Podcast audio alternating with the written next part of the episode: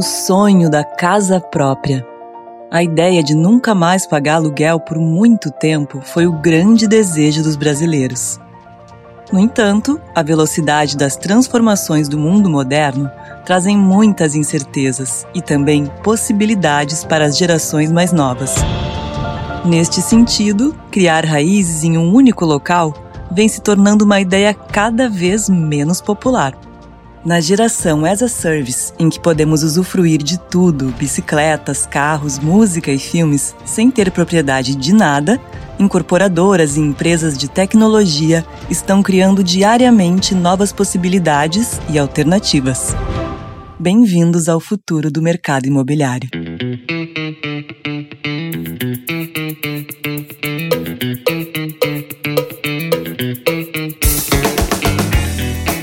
Salve ouvintes do A Virada, aqui é Bruno Peroni, eu tô aqui acompanhado do Gustavo Goldschmidt. Fala galera! E aí, a gente tá aqui então falando dessa vez sobre mais um mercado gigante, mais um mercado que ainda é pouco digitalizado, mas é um mercado que todo mundo participa, que é o mercado imobiliário. Afinal, o mercado imobiliário é um dos maiores mercados do mundo, né? Ele gira mais de 200 trilhões de dólares e representou no PIB americano mais de 6%. Então isso é muita coisa. Afinal, como eu falei, todo mundo precisa de um lugar onde morar. Isso sem falar nos escritórios, que agora estão mudando por causa da pandemia, hotéis, centros logísticos, etc. Então, tudo isso é o mercado imobiliário. É um daqueles setores que a gente vai precisar de vários episódios para conseguir entender realmente de maneira ampla o que está mudando e as inovações que estão acontecendo. Então a gente vai focar mais nessa vez, nesse episódio, nas mudanças que estão impactando o mercado residencial, né, de imóveis residenciais e o falar sobre o futuro da moradia. A gente deixou de fora nesse episódio as inovações que estão acontecendo na construção civil, né, na forma de se construir, e a gente focou mais na parte de na experiência de comprar, de alugar, de vender e realmente essa experiência de uso aí com a moradia. E se você quer que a gente faça o programa de construção ainda nessa temporada, nos manda um salve lá no Instagram da Virada, arroba a Virada Podcast, que a gente prioriza e faz nessa temporada, senão vai ficar para a próxima. Isso aí, pode patrocinar também, estamos abertos a patrocínios nesse episódio da construção né? Várias empresas construtoras aí, ou da cadeia né, de, da construção civil. E assim como no nosso episódio, onde a gente falou sobre o futuro do agro, esse é um dos setores com menor grau de digitalização, né, segundo aquele estudo da McKinsey. E a gente vai ver aqui eh, as startups, um pouco das inovações, diferentes tipos de inovações que as startups que estão inovando nesse mercado são chamados de PropTechs, Claro, tem que ter um nomezinho, né? Fintechs, Agritechs e aqui são as PropTechs, né? Property Techs, né? De tecnologias de propriedade, de real estate, né? Mercado imobiliário. Então a gente vai olhar para as diferentes tendências desse mercado agora. E essa digitalização do mercado imobiliário data lá de 2001, com a criação do Zap, que nada mais era do que a digitalização dos classificados de imóveis. Então essa primeira onda com o Zap, depois Viva Real e tal, era simplesmente isso. Era pegar os imóveis que estavam listados no físico e levar para o digital. E agora, recentemente, teve essa segunda onda, que já é a onda do quinto andar, etc., que é essa tendência de verticalização. Os caras não são simplesmente um classificado, mas eles são como se fossem de fato a imobiliária e eles têm corretores e eles fazem o aluguel direto, né? E agora também o Quinto Andar fazendo a venda direta. Então é mais ou menos como se na primeira onda a gente tivesse o modelo da OLX, né? Que quem paga a OLX é o anunciante que está anunciando o produto, e essa segunda onda é mais parecida com o Mercado Livre, né? Que é o marketplace. Então, até fazendo uma referência aí ao programa anterior sobre varejo, essa seria a diferença entre os dois. Recentemente a gente teve essa fusão entre o Zap e o Real em 2017, né, que criou esse grupo de classificados online de imóveis. E agora, há dois dias atrás, no dia 15 de setembro, a gente acabou de ter aprovação pelo CAD da compra pela OLX desse grupo Zap Viva Real. Então agora tem um grande conglomerado de classificados online que vai de qualquer coisa até imóveis em alto padrão. É, e essa que foi uma das maiores transações em tecnologia da história do Brasil, né? Foi uma aquisição de 3 bilhões de reais. Então aí realmente mostra a força do mercado imobiliário, né? Um trabalho aí super legal feito ao longo de 10 anos aí pelo grupo, na verdade, Zap desde 2001, né, e Viva Real desde 2007. Então acho que é um excelente fechamento aí para esse grupo que agora vai continuar crescendo, né, com o apoio dos holandeses. E a gente conversou com o Lucas Vargas, que é CEO do Zap, e nos conta um pouco mais das perspectivas deles agora até a partir dessa fusão aí com a RX, né, como é que eles estão enxergando as tendências do mercado e como é que eles estão se organizando para aproveitar essas oportunidades. Olá, sou Lucas Vargas, CEO do Grupo Zap. O Grupo Zap é uma empresa formada ao final de 2017, resultante da fusão do Zap Imóveis e do Viva Real que eram conhecidos pelos seus portais imobiliários de anúncios de imóveis. Mas além disso, também tinham outros produtos, ferramentas de inteligência e de dados. Termos de principais tendências para o futuro do mercado imobiliário, a gente entende que é um mercado muito amplo. Então, o Grupo Zap tem atuado em alguns nichos, mas o foco mesmo é o residencial urbano dentro desse segmento, que a gente chama residencial urbano, a gente acaba internamente criando três subnichos, eu diria. Um deles é a locação e os outros seriam a venda no mercado primário e a venda no mercado secundário. Quando a gente olha o mercado de locação e o mercado primário, me parece que são aqueles que estão neste momento mais atraindo a atenção de grandes investidores. A gente tem visto cada vez mais um movimento tentando oferecer soluções barra criar valor e com isso, em consequência, capturar valor no mercado de locação. Temos visto, inclusive, uma integração né, do mercado primário com o mercado de locação. Vitacom e a House foi, eu diria, um primeiro movimento mais claro e explícito nesse sentido.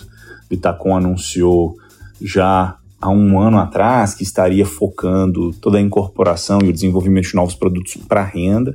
Mais recentemente a gente viu outras incorporadoras e agora há pouco tempo, acredito que um mês, algo do tipo, a gente já viu até a Cirela anunciando um projeto nesse sentido de incorporação para renda. Então é um movimento muito natural, dadas as condições econômicas e que a gente vê tomando força. Já para o mercado de venda de imóveis usados, a gente tem visto certamente muita tecnologia, é um mercado naturalmente grande, e a gente tem visto um movimento de tecnologia nas diversas etapas. Muitos desses investimentos, sejam empresas ou produtos que a gente vê, são nichados. A cadeia de valor ela é muito longa e a gente vê produtos, seja para busca, para negociação ou empresas focadas ali no fechamento da transação.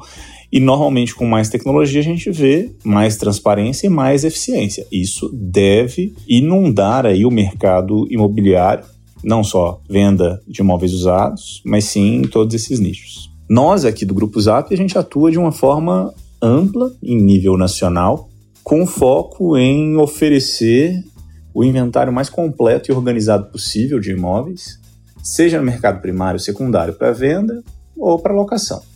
É natural que a gente esteja explorando vários produtos, uh, certamente passam por organizar os dados e trazer cada vez mais transparência para os diversos atores desse mercado, sejam eles compradores e vendedores, locadores e locatários, intermediários nas figuras de imobiliárias e corretores, incorporadoras, bancos e vários outros dos atores que participam desse processo, setor público, enfim.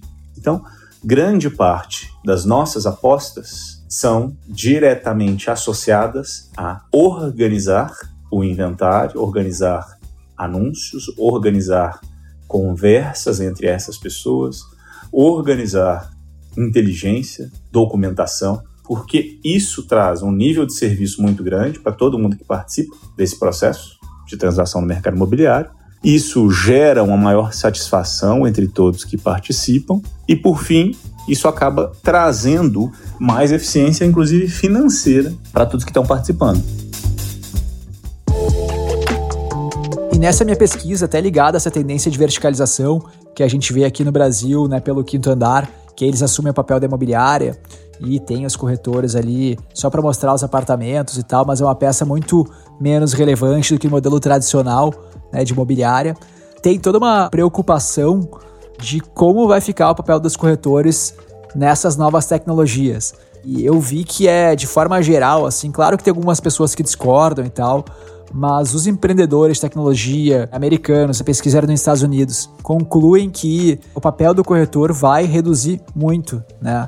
Uma vez que a informação ela está mais disponível, que é uma das coisas, dos principais papéis do corretor. Você sabe quais são os imóveis locais mais desejados, qual a precificação mais desejada e etc. Né? Você não precisa tanto do corretor e, claro, você tem acesso também a uma base de possíveis interessados gigantescas, até muito maior do que a base de relacionamento do corretor. Então, o papel dele fica muito reduzido, o que vai reduzir o número de corretores necessários no mercado e também, obviamente, as comissões que eles recebem por esses deals, né? E no mercado americano a gente sabe que são comissões bastante generosas, né? É, e aqui no Brasil, só lembrando, né, que a figura do corretor é uma figura que existe uma reserva de mercado, né? Então hoje é impossível o quinto andar, por exemplo, se quiser tirar o corretor da jogada, ele não pode por lei. Então, acho que é uma questão que vai certamente mudar o papel do corretor, né? Já que ele não pode ser tirado da equação, né? Que seria uma maneira de desintermediar ainda mais esse mercado, né? Por exemplo, especialmente nas transações que envolvem compra e venda, né? Onde a comissão realmente é mais gorda, né? Onde teria realmente aí um crescimento de margem relevante, né? Por fazer essa desintermediação. E eu acredito que talvez a gente veja uma terceira onda, né? Então, que talvez é uma sequência da verticalização. Então, primeiro era uma plataforma de classificados, depois o quinto andar se tornou imobiliária, então ela fica como uma comissão, sendo um marketplace. E talvez a terceira onda seja realmente verticalizar a parte do desenvolvimento imobiliário, né? Porque o quinto andar, por exemplo, como plataforma, tem acesso a muitos dados, né? Então ele sabe realmente a precificação certa, ele sabe quais são os bairros que tem maior demanda, por qual tipo de imóvel e sabe o que faz um imóvel alugar ou não. Então, né, eles provavelmente devem fazer testes aí nos próximos anos tentando desenvolver apartamentos próprios para alugar e ficar com mais uma parcela dessa margem. E uma das principais tendências comportamentais que a gente vê no mercado é essa questão de não ter mais a propriedade das coisas e apenas usufruir delas.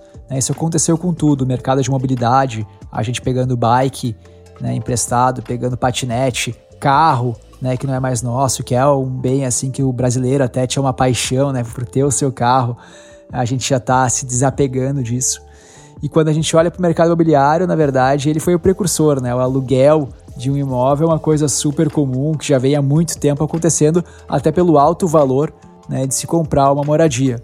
Mas a gente vê que a tecnologia que a gente tem hoje, que facilita as transações, que te dá mais segurança, que te dá mais transparência nas informações no imóvel que está alugando, etc., está facilitando ainda mais essa tendência então a gente já tinha esses aluguéis de longa temporada, assim digamos, né? Como o Quinto Andar explora.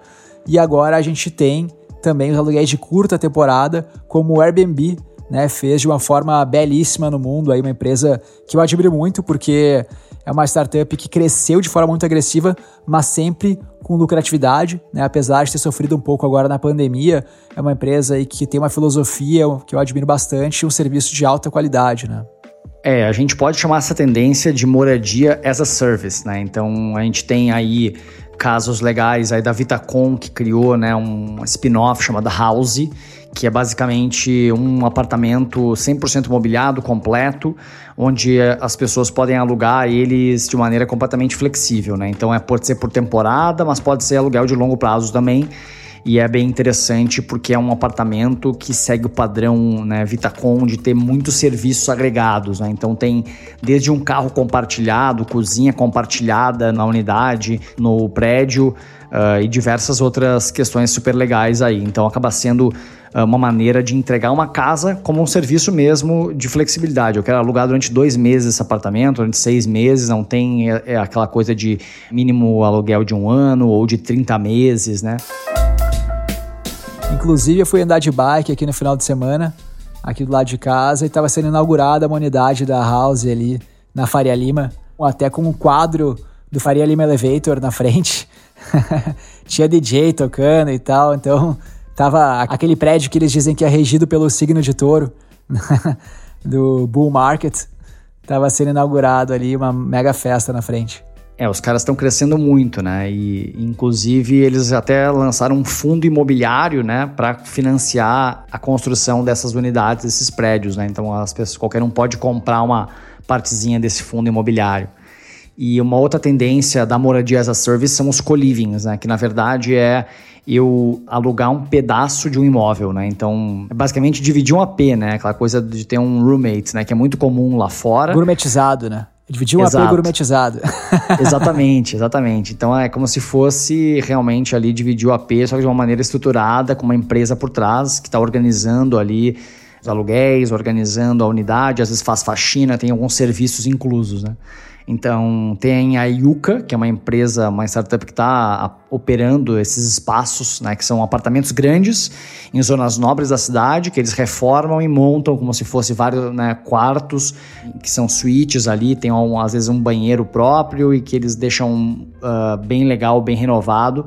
E claro, tem uma área comum do apartamento onde as pessoas interagem, né? Então, é uma maneira da pessoa economizar aí na vida na cidade grande aqui em São Paulo. A gente sabe que o aluguel realmente é muito caro, então faz muito sentido essa tendência. E nessa pegada da Yuka tem também a Easy, que é o mesmo modelo, né? Então é apartamentos grandes e tal, que eles dividem eh, os quartos e, e, convivem ali a sala, a cozinha, etc. É engraçado, tem uma casa que também é na Gomes de Carvalho, que não tem quartos, na verdade eles têm Easy Pods que é basicamente um casulo que só tem a cama ali dentro. Então são 16 pods que o cara só consegue entrar, realmente tem que entrar na horizontal já.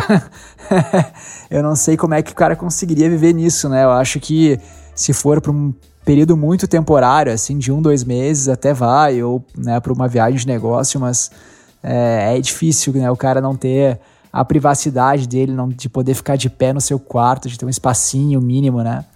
Mas é um modelo interessante, eu acho que é super inovador, né? E cada vez vai ter mais espaço para soluções como essa. E por outro lado, né, já também, ainda no modelo de co-living, mas já muito mais próximo do modelo da House, né, que tem um apartamento com uma super infraestrutura e tal, tem o casa e tem o You Living, né? Então esses caras têm um prédio, e aí no prédio tem um coworking, tem academia, tem lavanderia compartilhada, então tem uma estrutura muito grande, né? que já se pareceu muito mais o modelo da House, né? E a gente falou com o Juliano Belo, que é diretor financeiro da Cirela, e ele nos contou um pouco da visão dele sobre essas tendências do mercado imobiliário. E o Juliano Belo é também cofundador e CEO da Cashme, que é um caso bem interessante porque é uma fintech que nasceu dentro da Cirela, né, dentro de uma construtora, e eles fazem basicamente empréstimo com garantia imobiliária. Então, é um caso bem interessante aí de fintech nascida a partir de um business de real estate.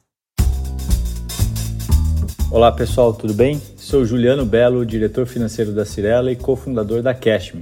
A Cashme é uma fintech do grupo Cirela, que hoje é a maior fintech do Brasil fazendo crédito com garantia de imóvel. O mercado imobiliário é um mercado muito conservador, né? muito tradicional. E essa é uma realidade que não é só no Brasil, né? no mundo todo é muito parecido. E isso vem muito da dificuldade de operar isso no mundo todo, né? E uma operação de capital muito intensivo e de ciclo longo, né? E é um dos mercados que a tecnologia mais demoraram a chegar, né? Está começando a chegar agora.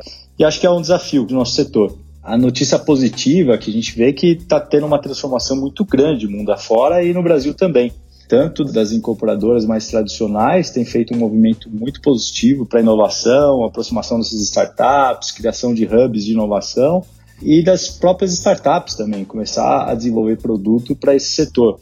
A minha visão é que o mercado de incorporação, né, a gente produz o hardware, né, o apartamento em si, né, que esse sim é muito difícil de você fazer uma grande transformação ou uma grande inovação, né. É, quando você compra um terreno, você leva dois a três anos para fazer o lançamento, né, a aprovação do projeto e o lançamento desse produto. depois que você lança, você leva mais dois, três, às vezes até quatro anos para construir aquele imóvel e depois você de fato entrega o imóvel. Então, a, até para a questão de tendência, né, e esses modismos que a gente vê no mercado de maneira geral, é, o mercado imobiliário acaba não surfando essa onda, não acaba entrando, porque às vezes até é irresponsabilidade, né? Você desenvolver algum projeto é, hoje, numa moda atual, e você vai entregar esse produto para o seu consumidor final daqui cinco anos. A realidade vai ser completamente diferente, né? Mas o que a gente tem visto muito e que acho que é a realidade dessa transformação digital no mercado imobiliário é o software, é o que está por trás daquele imóvel, né? Então, seja nos serviços, na internet das coisas, no smart home. Então, é um mundo completamente ainda novo e muito, mas muito pouco explorado ainda. Então, acho que o grande desafio das incorporadoras é entregar o hardware da menor maneira possível para que seja lá qual o software que vai ter lá no futuro, daqui 3, 4, 5 anos, esse hardware vai ser atemporal e esse software vai conseguir funcionar muito bem nele. Um outro caso legal de inovação aí nesse modelo de aluguel, compra e que também é as a service é o caso de fractional ownership, né? Então é ter basicamente um pedaço do imóvel. E tem duas startups que estão liderando esse movimento, a Divi e a Fleck, são as duas são americanas. E basicamente elas permitem que as pessoas possam comprar um imóvel. Então, na verdade, a startup compra, a empresa compra um imóvel para você e ela vende apenas um pedaço desse imóvel para você. Então aí você paga o restante do aluguel. Então, por exemplo, eu compro apenas 10% do imóvel para começar eu pago um aluguel equivalente a 90% daquele imóvel. E aí, quando eu quiser aumentar minha participação, eu vou posso comprando como se fossem ações, né? Um pedacinhos daquele imóvel para ir reduzindo o meu aluguel e, e, aos poucos me tornando aí um dono de imóvel, né? Tendo aí meu apartamento ou casa própria. É, um modelo que dá mais flexibilidade para as pessoas aí conseguirem comprar sem tomar uma dívida grande, né? Que geralmente as pessoas acabam se endividando aí durante 35 anos. Então essa é, dá mais flexibilidade, você pode vender de, de volta esse equity, essa participação que você tem no imóvel, enfim, é bem interessante. E tem um outro case que eu estava estudando esses dias, eu até compartilhei no meu LinkedIn alguns meses atrás, que é o Rent the Backyard que é um serviço né, para uh, pessoas que têm aí um backyard, né, um quintal, uh, poderem colocar ali um mini apartamento e alugar no Airbnb. Como é que funciona? Você tem um quintal e basicamente eu vou alugar o seu quintal, né? Eu, empresa, vou alugar o seu quintal, vou colocar um container ali. Você apenas me conecta os serviços básicos de água, luz e tal nessa unidade e eu vou gerenciar essa unidade. Então eu vou te gerar uma receita a mais aí eh, na sua propriedade e vou gerenciar e alugar via Airbnb e derivados. Então, um modelo super inovador aí, criado em cima das plataformas de, de, Airbnb, né? Tem várias empresas aí atuando nesse ecossistema de aluguel por temporada, aluguel de curto prazo, gestão de propriedades para Airbnb, né? Então, acho que tem muita coisa acontecendo nesse sentido também. Basicamente, eles fazem então um quartinho da piscina com um container e dividem aluguel com você. É um puxadinho as a service. puxadinho as a service, boa. então, na nossa pesquisa, a gente percebeu uma grande tendência, principalmente entre os millennials, de buscar lugares para morar fora da cidade, em locais periféricos. E as pessoas que ficam na cidade estão buscando cada vez mais serviços e conveniência. Antigamente, um apartamento ter uma garagem já era um puta benefício, né? Todo mundo queria um apartamento com garagem. E é engraçado como toda a tecnologia que vai mudando no nosso cotidiano afeta muito o local onde a gente vive. Né? Eu, por exemplo, hoje já não tenho mais carro, então eu só uso bicicleta alugada, carro alugado, etc. E para mim, garagem não é um valor mais tão relevante como era antigamente. Antigamente, o apartamento sem garagem perdia muito valor de mercado. E com essa tendência de carros autônomos que a gente até falou no episódio sobre mobilidade, né, cada vez menos a garagem vai ser relevante. Então, no caso da House, da Vitacom, eles estão trazendo vários outros benefícios bem interessantes. Né? Um deles é espaço de coworking no prédio, restaurante no prédio, serviços de limpeza sob demanda, então você solicita, eles fazem a limpeza do apartamento, atividades para os moradores de integração, então quase como, como a gente falou lá em cima, quase um co-living, né? Tem yoga em grupos, tem festas, tem conexões aí por áreas de interesse, grupos de interesse. E eles têm também hubs de serviços, então você no seu aluguel, não é seu aluguel, né? No seu, na sua mensalidade que você paga, você tem luz, tem energia, tem serviços de TV por assinatura, tem serviços de streaming, incluso de vídeo, de música e até hubs de serviços old soul no próprio prédio. Então ali vai ter uma estação da bike, uma estação do patinete, vai ter uma parceria com o iFood para fazer entrega de comida e por aí vai. Né? Então, de fato, são vários serviços e conveniências agregado àquele aluguel. É, isso mostra né, a expansão do business, né? Mostra como um negócio de incorporação e de construção vai ganhando mais espaço conforme a vontade, a necessidade do cliente muda, né? Então, hoje, uma Vitacom, que era uma empresa clássica, tradicional imobiliária, assim como diversas outras, resolveu incorporar, até criou uma outra empresa, né? De tão distante que é do business principal para abarcar esses serviços, né? Que é basicamente uma empresa de serviços, né? Então, e gera muitas oportunidades de receita e de recorrência. É, como o Juliano falou, né, o hardware tem que ser flexível para poder abarcar essas inovações de software, né? É legal ver como o software do mercado imobiliário está mudando bastante, né? não só o hardware. E tem um segundo unicórnio brasileiro, né, que trabalha no mercado imobiliário, né? A gente tem dois unicórnios aqui no Brasil, além da Quinto Andar, a gente tem a Loft né, que está explorando esse mercado de flip and fix, basicamente comprar imóveis a um preço mais baixo do mercado, reformar e vender eles a um preço maior, né, basicamente ganhando aí em pouco tempo uma margem relevante. Então, basicamente, o que a Loft faz? Né? Basicamente, eles são aí uh, focados em melhorar a experiência de compra e venda de imóveis. Né? Então, eles começaram comprando e vendendo imóveis e hoje eles estão uh, caminhando para ser um hub de serviços para ajudar pessoas que querem trocar de apartamento. Né? Então, basicamente, você pode fazer uma coisa que nos Estados Unidos já tem alguma relevância há alguns anos e que aqui agora no Brasil eles que inauguraram, né? que é basicamente a troca de imóvel. Né? Então, eu tenho um apartamento, eu dou o meu apartamento para Loft que vai vender esse apartamento, vai vai reformar, vai fazer o que ele quiser. E aí eu dou esse imóvel como parte da compra de um novo imóvel, né? E aí a Loft vai, claro, trabalhar em cima desse imóvel para ganhar uma margem aí em cima, né? E para o cliente, né, é uma maneira muito rápida de conseguir se mudar. Porque uma dor muito grande para quem está comprando um imóvel é conseguir vender o seu imóvel antes, né? Então, acho que essa é uma das inovações aí que a Loft traz. Além disso, eles estão inovando com toda uma camada de experiência, de ajudar a pessoa a reformar o apartamento novo, de customização, de intermediação de financiamento e muito mais. Né? Então eles têm aí um sonho grande. Eu acho que é um modelo difícil né, de fechar contas, captaram muito dinheiro. Eu ainda estou curioso para ver qual vai ser o caminho que a Loft vai trilhar aí para se tornar uma empresa que vale um bilhão de dólares, né? Muito dinheiro. Eu acho que hoje aí tem muito trabalho para ser feito. Mas, enfim, o time é grande, é capaz. Vamos ver o que vai acontecer. E aí tem aquela outra grande tendência que eu falei, que é essa de cada vez mais pessoas buscarem casas afastadas da cidade, no campo, numa cidade periférica, etc. E como a gente falou no episódio de mobilidade urbana, isso só é possível por causa de todas as tendências tecnológicas que estão possibilitando que, por exemplo, a gente trabalhe à distância como armazenamento de dados em nuvem, ferramentas de gestão à distância, né, SaaS, uh, ferramentas de videoconferência, de messaging e também o entretenimento à distância. Então hoje você pode morar no interior e ter acesso a qualquer música, a qualquer livro e a qualquer filme a um clique. Né? Você tem acesso à cultura independente de onde você estiver. É, e com a pandemia isso ganhou muita força, né? Teve muita gente que decidiu experimentar aí um, um, estilo de vida mais longe das grandes cidades, né? E se apaixonou, né? Então acho que muita gente acabou voltando para seus estados ou cidades de origem, ou realmente só foi para os subúrbios, para um lugar mais tranquilo, um lugar que seja uma hora da cidade onde morava.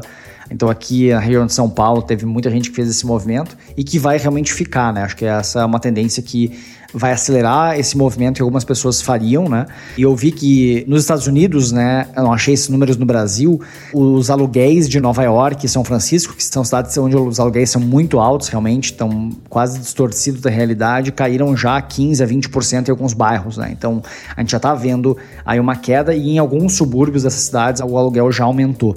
Então eu fico curioso para saber os dados aqui do Brasil e de São Paulo, Rio de Janeiro, as cidades grandes aí, eh, para ver se isso está acontecendo aqui também. E fico muito curioso para saber se isso vai ser duradouro, né? Eu acho que seria uma mudança grande, né? Até a gente está em São Paulo aqui por causa dessa densidade, por causa dessa desse monte de gente fazendo negócio e estando aqui, né? Agora essas pessoas uh, não estão mais em São Paulo, né? E estão vindo aqui só uma vez por semana, duas vezes por semana, a cidade acaba perdendo esse valor. É, esse equilíbrio, né? Um pouco maior dos aluguéis, porque de fato morar fora da cidade tem toda essa conveniência, esse ar limpo, né? Que você falou, mas também hoje tem uma grande questão financeira, né? Você sai de São Paulo para Campinas, você já vai ter uma redução aí de 30% 40% no valor de aluguel, no valor das escolas, etc. Então, isso também é um ponto que conta muito na hora de fazer essa ponderação, né? Com certeza, consegue morar num apartamento bem maior, numa cidade que não é tão longe, enfim, e fechar esse estilo de vida aí um pouco mais tranquilo. E tem um outro ponto aí também falando mais de futuro, um pouco mais distante, que o Anthony falou lá no episódio da mobilidade, que é, de novo, a questão dos carros autônomos, que quando você não precisa mais estar dirigindo o carro, aquele tempo de deslocamento passa a ser um tempo útil. Então ele vira basicamente uma sala de estar sobre rodas. Você pode estar trabalhando, você pode estar assistindo um filme, etc. O que faz esse tempo de deslocamento não ser mais um tempo morto. Então você pode morar longe da cidade e não se preocupar mais em perder tempo todo dia com deslocamento, mesmo que você tenha ir ao trabalho você pode estar sendo totalmente operacional nesse trajeto e produzindo. E como sempre, a gente vai olhar para como tecnologias transversais, né, que impactam diversos setores, estão impactando também o mercado imobiliário. Mas algo que a pandemia acelerou muito, né, que a gente falou no episódio de Legal Tax, é a questão de assinaturas eletrônicas, né, conferências eletrônicas e conseguir agilizar toda essa questão feita física em cartórios por uma questão online, né? Então a gente viu aí durante a pandemia as primeiras escrituras sendo feitas de forma 100% online, os primeiros contratos de compra e venda de imóveis, né, que é um bem grande, uma compra grande sendo feita 100% de maneira remota. E claro que isso é feito por enquanto por identidade digital e é blockchain é uma tecnologia que tende a tornar ainda mais seguro essas operações, né, com a questão de identidade digital, de assinaturas digitais em blockchain. Uh, ou até mesmo né, no futuro contratos inteligentes, né? Porque não? Talvez esses contratos não vão ser apenas uh, contratos ali uh, em papel, mas vão ser contratos que vão ser auto-executáveis. Né? Talvez a gente veja isso aí num futuro próximo. E o blockchain tem também a possibilidade de trazer um pouco do histórico daquele imóvel, né? Eventualmente, da forma como ele for usado, você pode entender se ele já teve algum problema, se ele já teve alguma situação, seja legal, seja problema até físico, estrutural, etc., com aquele imóvel que você pode ter isso registrado e de uma forma confiável, né? Que você possa confiar na informação e também fácil de consultar e de acessar. Né? Acho que isso também faz a diferença, não precisa ir até o cartório e atrás da escritura, etc. A realidade virtual também é uma tecnologia que está ganhando espaço no setor imobiliário para fazer tours virtuais, para conseguir se enxergar aí nos novos apartamentos, nas novas casas. Então é uma tecnologia que está ganhando espaço e que eu acho que ainda vai melhorar muito em disponibilidade e em qualidade e também a internet das coisas, né, com a questão de automação residencial, que é uma coisa que a gente vê tem ganhado mais força agora com as assistentes virtuais, ganhando aí mais espaço de serem uma central de controle da casa. Então, e esse é um outro serviço que eu acredito que o setor imobiliário vai começar a prestar, né? Então, putz, que é a tua casa com automação residencial já, né? Então é uma nova agregação de valor aí que pode ser feita no mercado imobiliário. É claro que com o IoT, né, cada vez precisa menos de um setup da casa, assim, porque não tem mais todo aquele cabeamento aí para fazer a tua casa virar inteligente, né? As coisas conectam Wi-Fi. Então é muito fácil você colocar uma ferramenta para controlar climatização, que é super popular nos Estados Unidos, né? O Nest, para controlar a iluminação, para controlar questão de segurança também, a distância, câmeras, etc. Então tem vários usos aí que estão super populares fora do Brasil e cada vez mais populares aqui também. Mas tem uma tecnologia transversal aí que eu acho que pode ser muito bacana. É um pouco mais distante, um pouco mais futurista, né? Mas se você já viu a HoloLens, né, que é aquele óculos de realidade aumentada da Microsoft, né? Se você não viu, procura depois no YouTube ali HoloLens, a propaganda deles. Né? Você vai ver que você pode ter uma casa em branco, como se fosse um canvas em branco, né? E você mudar a decoração dela, botar televisões virtuais, etc. Você configurar a forma como você enxerga a sua casa. Então eu gosto de falar sobre isso, né? A realidade não importa, o que importa é como você percebe ela. E o HoloLens tem essa capacidade, você tem uma casa totalmente parede em branco, mesas em branco, né, super funcionais, e você põe um óculos e você coloca a parede da cor que você quiser, você põe um telão gigante na parede, você imagina que a sua mesa é totalmente em branco, é feita de uma madeira de escura, etc e tal. Então você consegue alterar a sua percepção sobre a realidade, né? E o legal é que você consegue alterar isso todo dia. Se você quer morar numa casa com decoração diferente diariamente, ou quer receber convidados e quer mudar a forma como eles percebem essa casa, você pode fazer isso. Então eu entendo que a realidade aumentada vai dar né, essa possibilidade pra gente e esse filmezinho do HoloLens ali dá um pouco desse gostinho. Inclusive, se você quiser botar a Billie Holiday cantando um jazz ali no canto da casa, também uma bandinha de jazz tocando para você, você vai poder. Eu acho que essa vai ser a forma de se ouvir música no futuro. Mas eu não vou dar spoiler, porque o próximo programa é sobre o futuro da música, então a gente fala mais disso lá. É realmente muito futurístico esse vídeo, é muito legal realmente saber que isso está próximo da gente, né? a gente conseguir enxergar essa camada de realidade. Claro que tem que ver qual vai ser o dispositivo, né? Usar um óculos toda hora, as pessoas vão encher o saco, né? Então eu tô esperando ainda dispositivos mais inteligentes, sei lá, um implante ocular, algo assim que facilite, né, essa questão, né? Mas acho que mesmo assim eu vejo com bons olhos. E por último, a gente vai falar também sobre as fintechs do setor imobiliário, né? Então a gente vê que as fintechs elas também passam por diversos setores e uh, a gente falou aqui sobre diversos negócios que também têm uma intersecção com fintechs. Então a House tem um fundo imobiliário, a Loft tem um fundo imobiliário associado. Então, na verdade, o setor financeiro está muito associado ao mercado imobiliário, né? Mas a gente tem algumas fintechs que são interessantes aqui, especialmente no mercado de investimentos imobiliários.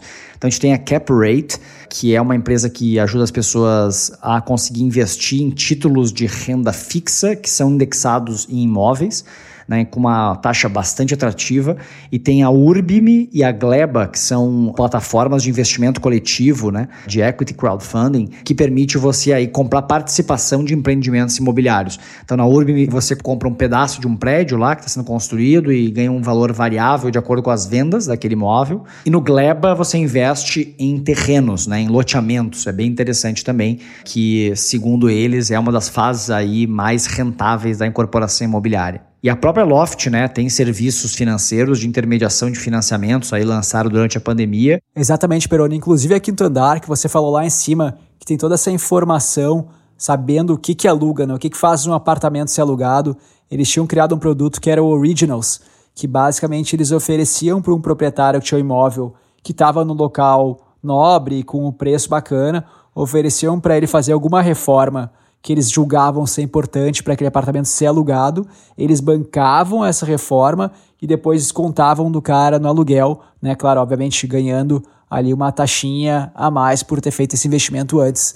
Né? Então é um produto bem interessante, visto que eles têm uma série de informações, eles conseguem fazer essa inferência do que de fato aluga, mas que, pelo que eu estou acompanhando, não deu tão certo e a empresa acabou descontinuando, pelo menos por hora, essa solução. E como o Gustavo falou, né, no último episódio de varejo, né, todas as empresas permeiam serviços financeiros, né, toda empresa vai ter aí um braço fintech. Como a gente falou aqui, o mercado imobiliário ainda é um dos setores aí mais antiquados, não digitais, né, de todos que a gente analisou aqui. Ao mesmo tempo, a gente vê que as oportunidades são imensas, né? A gente tem aqui no Brasil dois unicórnios, que são empresas avaliadas em mais de um bilhão de dólares, trabalhando aí nessas oportunidades, e eu acredito que a gente vai ver ainda mais. Então, a gente, por ser um mercado gigante, qualquer fatia, qualquer pequena inovação pode gerar um negócio milionário. E o melhor de tudo é que essas inovações estão tornando mais flexíveis, mais amigáveis e mais interessantes a, a experiência de morar bem. Chegamos ao final de mais um A Virada, mas não se preocupe, quarta-feira que vem tem mais. E para quem ainda não nos segue no Instagram, é só entrar lá e procurar por @aviradapodcast, que a gente posta sempre quando sai um episódio novo, posta mais informações sobre o episódio, então nos segue lá. Se você está nos ouvindo na Apple Podcast, por favor, não deixe de avaliar com cinco estrelas o Bruno Peroni aqui está pedindo para vocês, ele nunca pediu nada para vocês. Então avaliem lá com cinco estrelas e não deixe de nos seguir na sua plataforma de podcasts favorita. Então aperta aí o seguir, subscribe ou o botão que tiver ali naquele cantinho para você ser notificado de quando gente lançar um novo episódio. Então é isso, pessoal. Até a próxima quarta-feira. Valeu!